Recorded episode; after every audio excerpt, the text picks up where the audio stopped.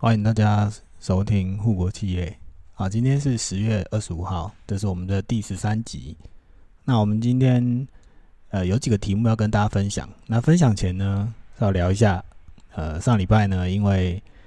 家里有点状况，所以没办法及时更新哦，周更帮大家讨论一些科技上的时事或者新闻。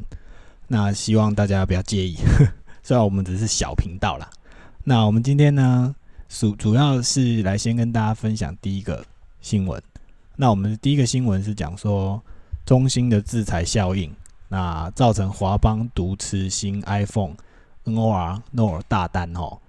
那因为现在问题是出在说，因为美国限制设备出口到中芯国际，那让我们台湾的台厂呢有转单效应的发酵。那目前是市场传出。苹果担心中兴无法顺利为大客户造诣创新代工生产的编码型快闪记忆体，年快闪型记忆体，所以原本说可能要交给造诣创新的单呢，那目前谣传，那苹果会全部下给华邦，然后由华邦来吃下这个相关的大单哈。那不过。因为这个部分，因为华当华邦自己本身并没有没有没有正面回应啦，他只说啊，美系的客户拉货的力道确实很强啊，那近期的客户甚至不谈价钱直接下单，那接着随着 i 新 iPhone 预购人气热，那所以法人呢看好华邦营运的大进步哈。那讲到这个五 G，因为我想大家在这个时间听到的话，我们已经看到 iPhone 最新的 iPhone 已经上市十二嘛。那今天讲个小故事，然后刚好我今天有去那个呃苹果的专卖店去逛一下，然后说哎来看一下 iPhone 十二到底是是圆是扁，那实际上的实机拿起来是什么感觉？而且我发现我去的时候，我进我为了要进去店里，我是要排队的，就是我没办法像以前说哦你想进去就进去。不过因为我我我是在桃园的桃园的店去逛啊，就随便逛，就是 OK 我去百货公司随便逛这样子。然后我想说，哎，顺路经过就去看一下。然后没想到它里面竟然是进门口之前是要排队的。然后你进去的时候，你在进去前就发现说，里面有相当多人在买 iPhone 十二。所以表示说，这个新的手机看起来是的确在这个新闻里面也透露出相关的讯息，就是说，因为毕竟真的现在问题就是出在说，因为美国就是限制。中心的状况，那变成他原本他其实也是收到这些消息，然后他再往下放。那中心为为造诣创新代工的那个 No Fresh 的晶片呢有问题，所以变成美苹果变成他不得不啦。他就是目前就是大家在猜测这个事情，就是说，因为你中国大陆的确在生产的过程，你可能原本是不管是呃。价格也好，或者是你的速度也好，应该说出货的速度啦，那这些都是会有影响到苹果本身需不需要跟你这个厂商合作的问题。那现现在如果看起来，美国对美国政府对于半导体限制这件事情，对中国大陆是没有要没有要改变。我觉得在目前因为选举，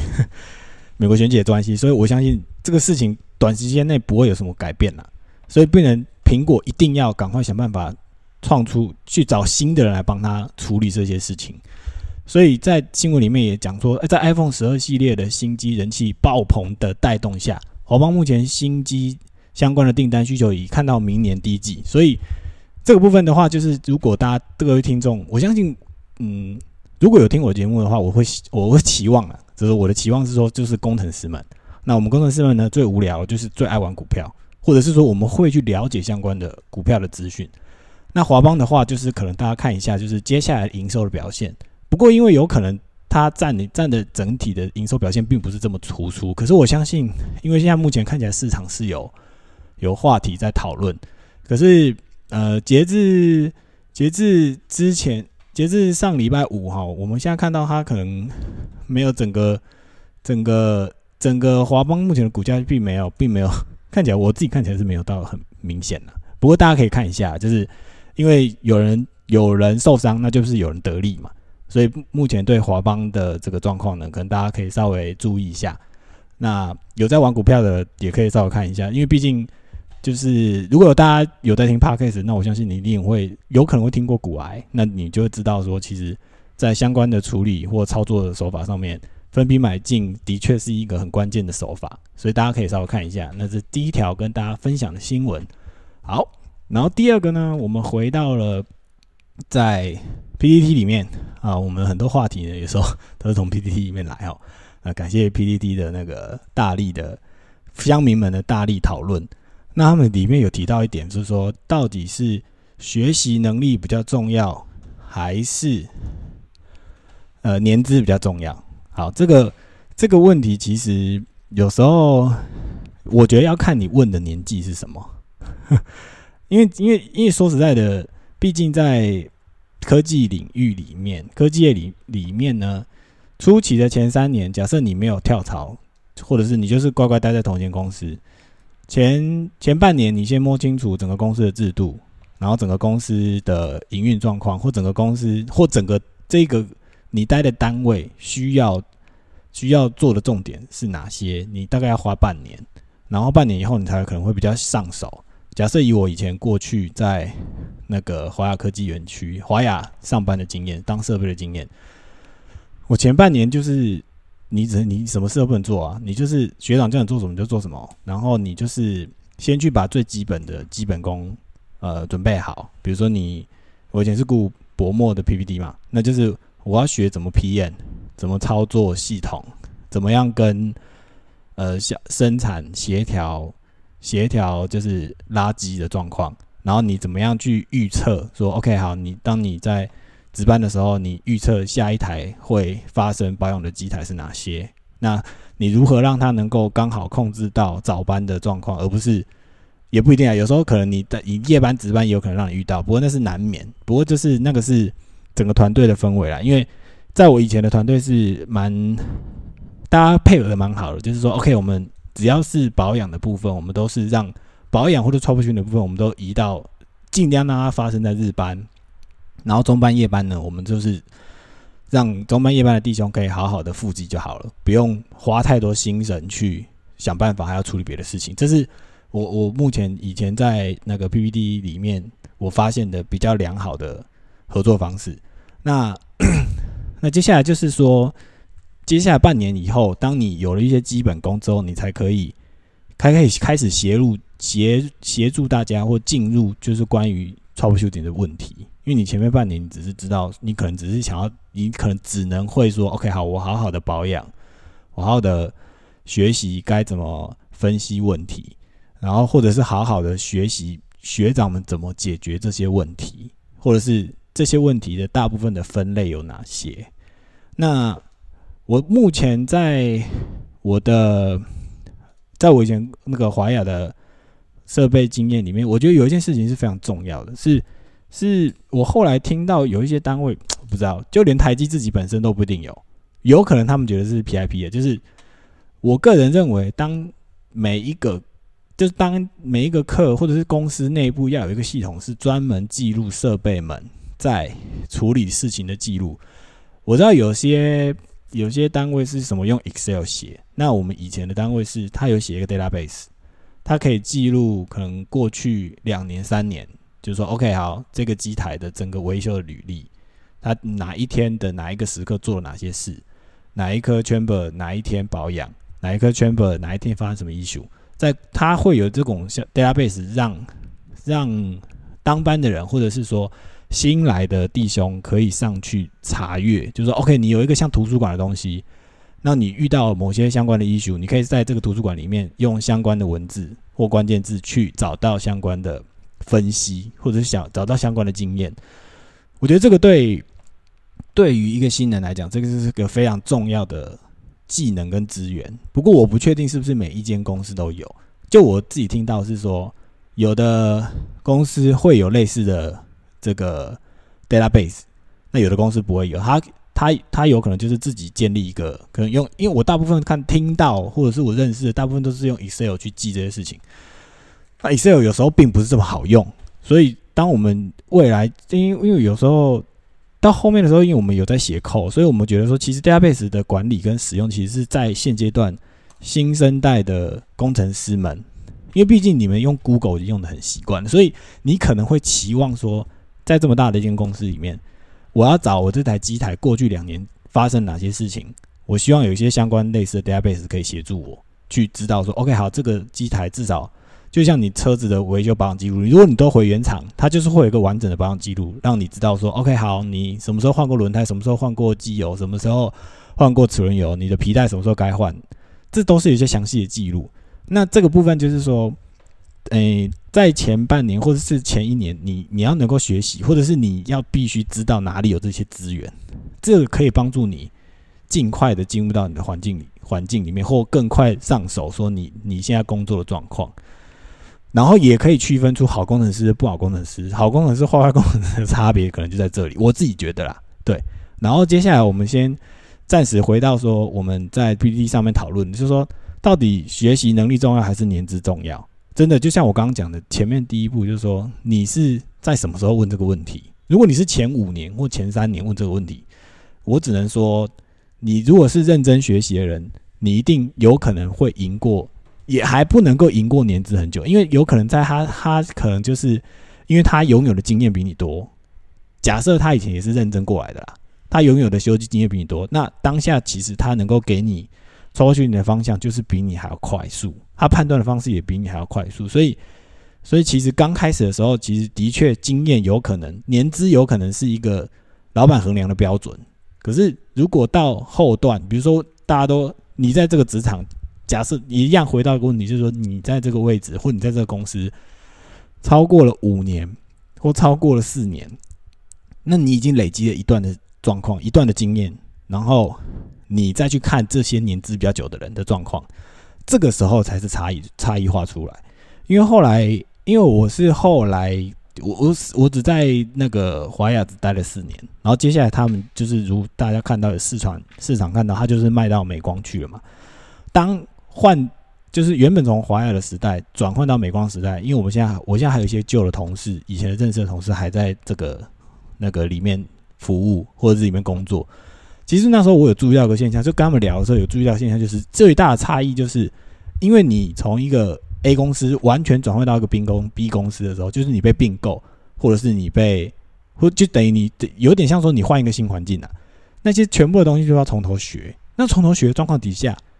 尤其是像这次的状况，就是说，这次华雅被买卖到美光里面去的时候，有发现一些很奇特的状况，就是这些老的其实不太愿意学新的东西，就是因为他做一些系统转换，然后他必须要花重新花一些心心力，就像回到他刚进公司状况底下，他要去学的说，OK，好，这个新的系统要怎么用，然后我应该怎么样去让我自己得到我以前想得到的东西，那这一个差异化就马上出现，就是说。当下其实就是说，老板马上就会判断说，就有机会可以判断说，OK，好，今天都是一个同样都是一个新的东西，大家是从头开始学，那到底谁学的比较好？不是仗着你年资比较久，然后你好像就可以不用学。其实现在大家在同一个起跑线上，那个差异化很快就出来了。所以你说，呃。一个认真学习的人，年资短短几年，跟一个年资很久但学习能力很差的人，其实有时候你你问这个问题的时候，其实是你可能要先判断说，你怎么知道他学习能力很差？因为如果在一个人年资很久，他有可能他刚开始的时候，他其实是一个很很有可能以前年学习很认真学习，所以他可能前两年就把他该学的东西学完了，所以后面假设我们以十年来讲，后面八年他就是。用他以前可能就是学的那两套或那三套东西去去去在这个职场上存活，这是很难说的啊！你是一个新来的人，你可能才刚来两年，虽然你觉得说 OK，你学的跟他学的已经差不多了，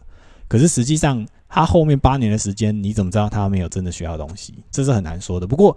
大家一定一定也会有，就是不管在哪一个职场里面，都一定会有这种人，就是说有的人就是仗着他年资很 很久了，所以。而且有的人是甚至说到后面，他是站在他是站着一个心态，就说没关系，有种你就勒我，你就把我你就把我赶走，公司就就把我赶走，没关系，反正因为我还可以领遣散费，因为我已经做很久了，我累积的时间跟公司要付我遣散费是一个非常大的一笔开销，对我而言我是赚到，反正我就是拿了一笔钱，我可以再再想办法找下一份。可是如果因为如果他是用这种心态的话，这个年资久的人用这种心态来跟你比如说跟你共事好了，你这个菜的，你就是干，你就得帮他做啊。他就是用这种心态跟你一起相处的时候，你的确会很痛苦，你会觉得说干靠呗，我同样都是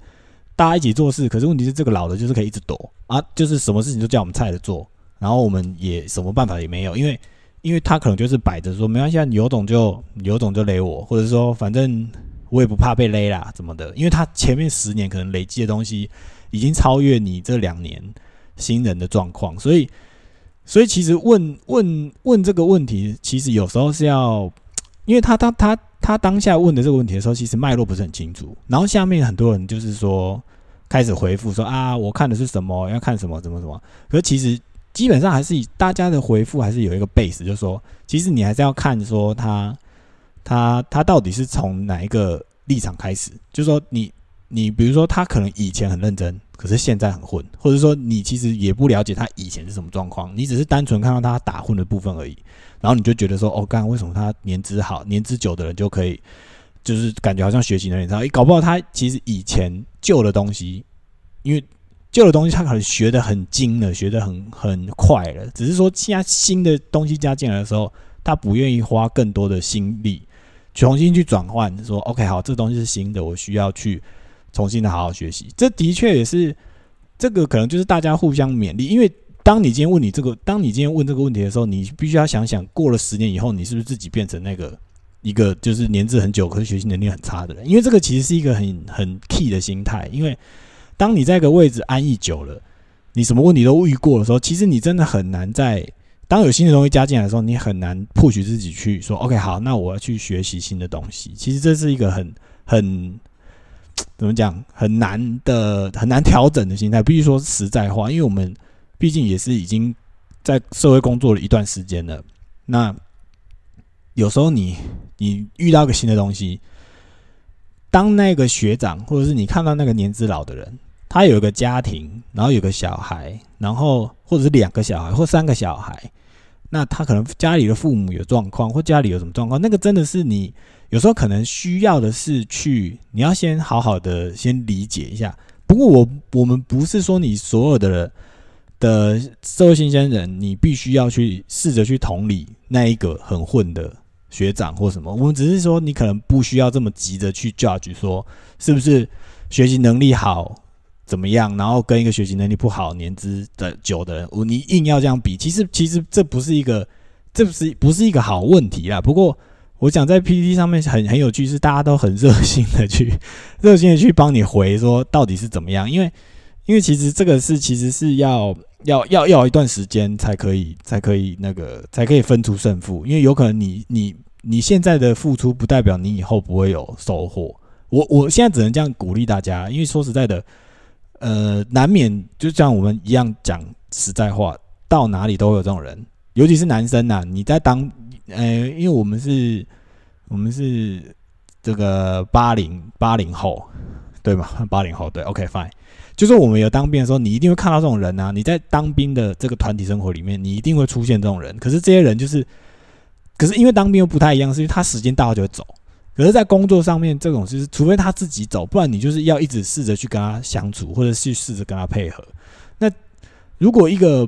呃，不过这个这个问题又回到说。如果你的老板是一个有智慧的老板，或者是你的 leader 是有智慧 leader，他可能会注提早注意到这个问题，就说 OK，好的，老的都没有，当有些状况发生的时候，这个老的都没有去去去加入这个加入或协助你们这些菜鸟，就让你们放手，让你们菜鸟自己做。其实这个的确是一个管理上面的的学问，到底要怎么怎么样去去避免掉这样的事情？其实这个有时候真的很难，因为。因为有时候讲实在话啦，这些年资老的哈，有时候对老板而言是一道防火墙。就是，反正呢，这些人，你们这些小菜鸟出来抱怨，然后他他其实早有可能他早就知道说啊，跟这个老的就是会在那边摆烂不做。可是当有状况出现的时候，就是哪些状况呢？就是说，比如说上面的老板需要呃。搞一些政治的时候，我跟你讲，这些年资老的哦，就超会搞政治，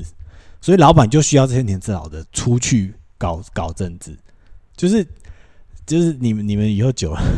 就会知道，就是有时候他们这些人为了生存下来，真的是因为他有家里，就像我们刚刚讲的，可能家有家庭，有许多状况需要他这份这份薪水，所以他一定会想出办法去去搞定，就是这些我刚刚讲的，就是当老板防火墙这些事情。所以这些价值是你这些菜鸟没办法做的。所以有时候你说，呃，你问的问题说到底是学习能力重要还是年资？这真的是，呃，你会这样问，表示你真的是刚刚来，刚来没多久。然后，对啊，就是后面也是有人回嘛，他说，因为如果我是人资，要选一个，就是当然就是要有时候会选年资比较深的。为什么？因为表示你在前一间公司你就是够稳定，你才会待那么久啊，而不是。不是像你们这种年轻人，有时候就是待个可能待不到半年，你们就觉得啊干，我我觉得差不多了，我要离开什么的，就一直转换。所以其实说实在的，在工作里面，如果你你就是领人家死薪水的的工程师，那一开始就是比较辛苦，这是没有办法的。所以这个部分就是大家互相勉励，因为我们大家一开始学习的时候，大家都是很辛苦，然后没有说什么。每个没有像说什么像什么哦，我一来就天生神力，什么都懂，什么都都知道。其实这个是很难呐。不过因为我今天为了我今天为了大，也不是说我今天会开这个频道，就是想缩短一下大家在假设在学习里面有遇到什么问题，你或者是那些心态，如果你有愿意来听我我的节目，你相信或是我希望你可以得到一些比较正面一点的建议。所以比较不会让你觉得啊，你动不动就要讨论说啊，学习能力好比较重要还是年资比较重要？因为这个其实是出发点真的不太一样，然后立基点也不太一样，所以这个是会要互相勉励啊。只是说这个在里面，在里面呃，PPT 这个科技版里面，这个这个回文蛮多人踊跃的回复，因为就是就是 大家可能就是很明显就是你会问的问题，那我们这一群。老鸟们就是会跟你提醒说啊，你你你就是你太早问，或者你这样问就是太浅了，就是因为你还搞不清楚状况，你才问这个。那而且你其实很多事情都还没有，还没有真的知道怎么去处理。因为尤其是政治，就是你你要怎么样，每年在打考绩的时候，你要怎么什么时候该普磨自己，然后什么时候该积极表现自己。什么时候该躲，什么时候不该躲？你这个菜鸟什么时候对看起来都还分不太清楚，所以你你很容易就是当老板，你就算去跟老板报告，或者说去跟老板去讨去怎么讲，去抱怨说啊，这个老年资老年资的都不做或什么的，可是实际上老板搞不好看的根本就不是你看的那些事情，所以这个就是大家互相勉励了。其实不是学习能力。应该是讲说，你这个题目的标题，如果是我来发，我会写说是学习态度，还是学习态度比较重要，还是年资比较重要？因为有些像我有遇过一些前辈，也是他虽然很老了，可是他还是很积极的去学习新的东西。这种这种学习态度，就表示老板就是就是有有可能这种人就符合你的需求啊，就是啊，对，这种才是我敬佩的学长。对，可是我相信，不管哪个地方也有这种人，也没有这种人，就是你自己要想办法调试。而且重点是你不要自己变成那种人，就是啊，我老了十年了，我就就是白白老，然后该做事情不做，然后也不愿意去学习新的知识或新的技能。这的确是让大家互相的勉励。然后最后就是跟大家分享一下，就是说我看到一些回馈哦，就是。我们讲一些比较实际的经验好了啦，因为在那个，就像我刚刚讲的嘛，就是我们的频道是希望说建立在说，虽然有时候也，我前面几集是有在泡那个台积电的，因为说在，台积电就是把台湾的很多好的资源都吸走，不过又不能否认说它的它所创造出来的价值，跟在整个目前整个全球半导体局势底下，台积电所占领的位置是非常非常的。非常非常的屌，讲讲简单就非常的屌。可是，对，可是有时候我们也可能也要适时的，就像提醒说，干你不要自以为屌，就是没搞一些有的没的。不过那个也不是他们公司，比如说你那个公司的品牌的状况，他一定没办法理解每一个一线工程师所带出来的状况。所以在我们的频道，我只是想要讨论一下一线工程师在台积电里面也是有他辛苦的地方，或者有些他鸡巴的地方，就是大家互相 share。那接下来我来跟大家讲一些比较实际的，就是说有有人在问说，那到底讲那么多，那如有没有什么设备可以去跟实际的例子去跟大家讨论？那我在这边可能就是稍微跟大家讲一下，因为我以前是华雅的薄膜的设备哈，我只跟大家，我我之后可能如果大家觉得嗯有价值，那我我就是试着再多分享一些比较呃比较就是一些是公公开的资讯，然后然后你在网络上可能都会找得到，那只是说有可能大部分的 information 来源都是都是从都是英文版。所以变成有些人可能，假设你英文看懒得看什么的，那我们这边就是直接帮你 summary，我可以直接帮你 summary 说，哦，这个东西到底在讲什么，或者是这个到底该怎么弄这样子。对，那我以前比较最常学习的就是那个，我以前在华雅的薄膜，然后我主要负责的机台是那个 AMAT 的呃 PVD Indura Two。那这个 Indura Two 它它最基本，或者是说最最前端就是我们的 FI 的部分。那 FI 是什么？可能大家不太清楚。那我就随简单讲一下 FI 是什么。FI 就是你就把它想成是机器手臂，它就是机器手臂，然后它是负责运送 wafer 的一个一个机器的手臂这样子。然后它里面它整个架构就是你可以把它想象成，呃，网络上有很多图片，那它也告诉你说 FI 长什么样子。那如果我们正面看 FI 的话，你就会看到三个正前方直接看过去有三个那个那个可以放东西的地方，像椅子的东西。那那个东西就叫 low pole，然后从左边到右边是一二三。那其实，在 apply 里面的定义是左边是一，假设你面对机台，左边是一，然后最右边是三，中间是二，啊，最右边是二，中间是三，讲错对，它其实一三二，可是其实在你实际在在修机的时候，学长跟你讲 p o one、p o two、p o 三，其实就是照顺序从面对机台的最呃最左边一二三这样子，对。然后这三个是 low p o 的部分，然后 fi 就是在它整个整个面向就是 fi fi，然后里面有一只传送手臂，然后你就把它想成一个盒子里面，然后有放一个传送手臂这样子，然后它它有很多很多。很多细部的机构啦，比如说我们刚刚讲 LOPO 是一个，然后它左边有个门，右边有一个门，这两个门打开就是让你可以进去到这个机体里面去维修这些东西，不管是你要修这些机器手臂，或是你要修 LOPO，然后你进去之后，它上上面会有风扇，就是你进去之后，它其实是一个，它其实是一个负压的空间，就是说它里面有一个电风扇不断的吹。然后把里面的气体排出来，然后让里面的的，因为它为什么要排出来？就是因为其实那个我们所有的晶圆，就是半导体设备里面，它最怕晶圆，就是 wafer 最怕就是灰尘，就是 particle。所以它要让这个机器里面，就是我们刚刚讲说，你假设你要进去修维修的时候，你就会你应该打开门，就会注意到说，它里面是风是由里面往外吹的，所以它就是为了要让。所有的 particle 不要留在里面，因为如果你打开来，你会 你如果感受到是从风是从你的后面吹进去的话，那干这就有问题。所以你这是第一个第一个基本的常识，就是说，假设你今天要进去修修之前，你可以自己稍微注意一下，说你门打开，然后那个气体那个风是从里面吹出来，那样才是正确的。如果你完全没有感受到这件事情，那你可能就要注意，当你开始修的时候。因为这个部分就会影响到你的 particle 的状况，就是你你灰尘干不干净的问题。好，然后这是第一个，稍微 跟大家分享一下，就是说你你在修的时候，因为你一定会开门进去修，你进去修，那你就要注意，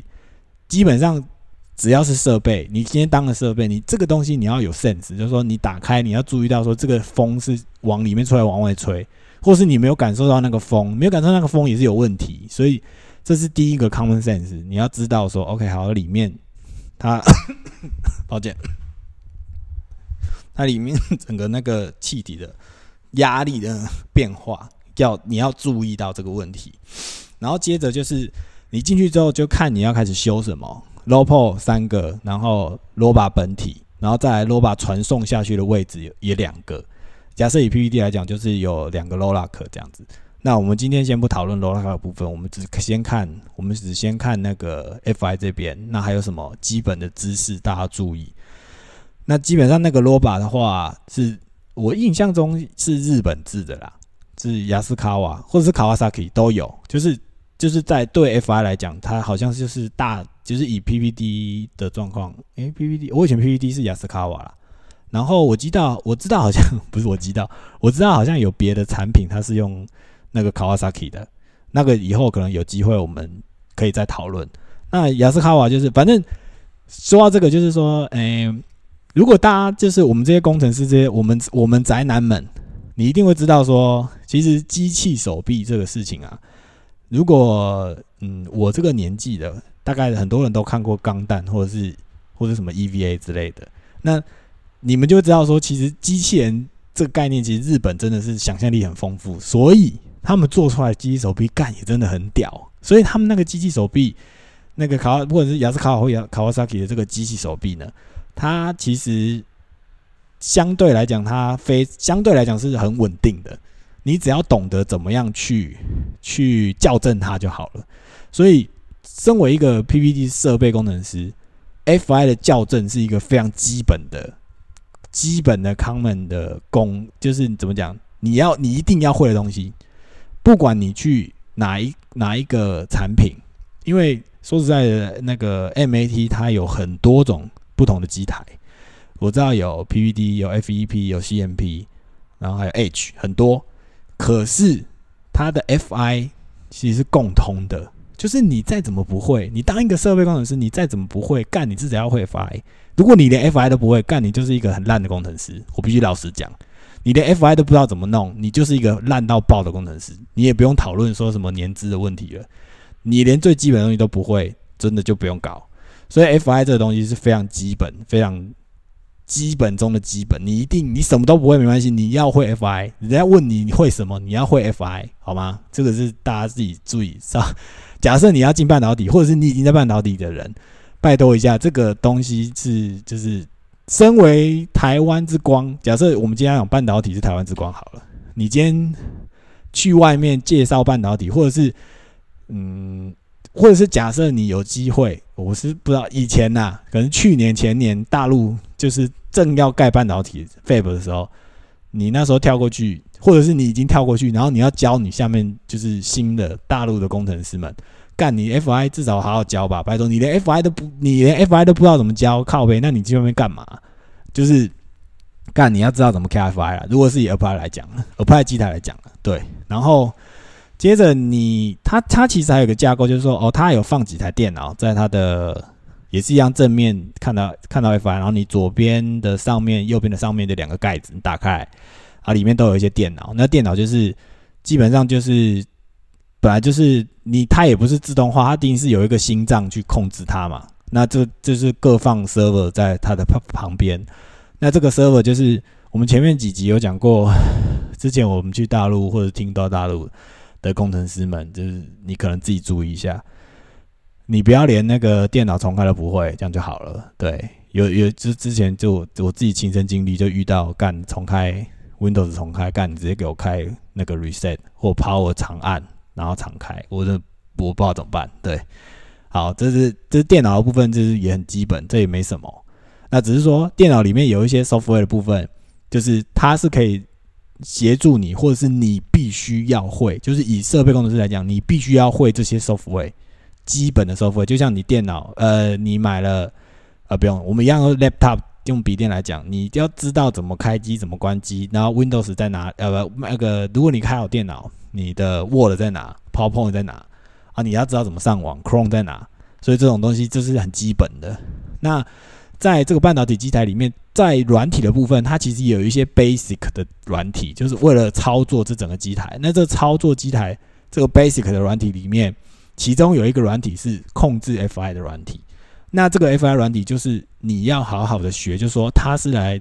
比如说你你我刚刚就讲了，干你。你至少要会校正 FI 吧，所以这个这个 FI 软体你至少会好好学，说它里面每一个部分是代表什么意思，然后它应该怎么做，这个是你要好好去学习的。因为，因为这个这个部分的话，就是有呃，在那个 Google 上面，如果你自己 Google FI，它其实很多的图你都可以自己看，至少图你看得到。那我刚刚讲的这些是我口述说我自己的经验，所以就是说。你至少要会的东西，身为一个设备工程师，假设你雇的是 PVD，然后又是 Endura Two，那在这里面，我跟你讲，你最重要或者是你最基本的，你要学会什么是 FI。然后当你学会 FI 之后，它它能够带给你的好处就是说，当你接，如果你以后 PVD 雇雇久了，你想要换到下一个部门，然后刚好 它是有可能部门里面有 FEP 或 CMP，那至少。你什么都不会，你还会 FI，你你至少知道怎么怎么协助，怎么样赶快进入大家的状况，不会造成人家困扰，好吗？就是这个也是蛮重要的。所以在 FI 部分，我们细节 issue 的部分，我们嗯，如果有人回馈，或者是有更多人想要知道，我们可能在看怎么跟大家讨论。那基本的东西，我只是刚稍微跟大家讲一下，就说你当你今天刚进入到当设备工程师的的领域里。那这一件事情，假设你又刚好是 PVD，其实也不用，因为在半导体里面，薄膜本来就是一个大部，就是很大的一个部门。那这个里面的所有的设备，我自己觉得你至少要会 FI 吧，因为 MAT 算 Applied Materials 算是世界第一大设备工程师设备厂，所以他卖的机台你一定会摸到。那你一定摸到状况底下，他一定有 FI。那你有 FI 干，那你还不好好学？所以我是觉得。身为一个半导体设备工程师，你至少第一步要知道怎么 KFI 或怎么固 FI，好吧？好，那我们先呃跟稍微跟大家聊一下。那如果有什么想要了解更多或想讨论 issue 或怎么样，这个我们可以看状况，因为有时候那个 issue 是爸爸囧了，就像你修车，你又遇到很多不一样的问题。那我们是看看我自己的经验，就是我以前当设备经验是不是有办法帮上大家的忙，所以这个不一定。可是我只是。今天在这里稍微跟大家 share 一下，说 OK 好，你你该怎么样，至少怎么样进入到设备工程师的领域里，你至少该先懂什么，你最你或者是你至少基本的你该会的是什么，那在这边跟大家分享。好，那今天就先这样啦，谢谢大家，拜拜。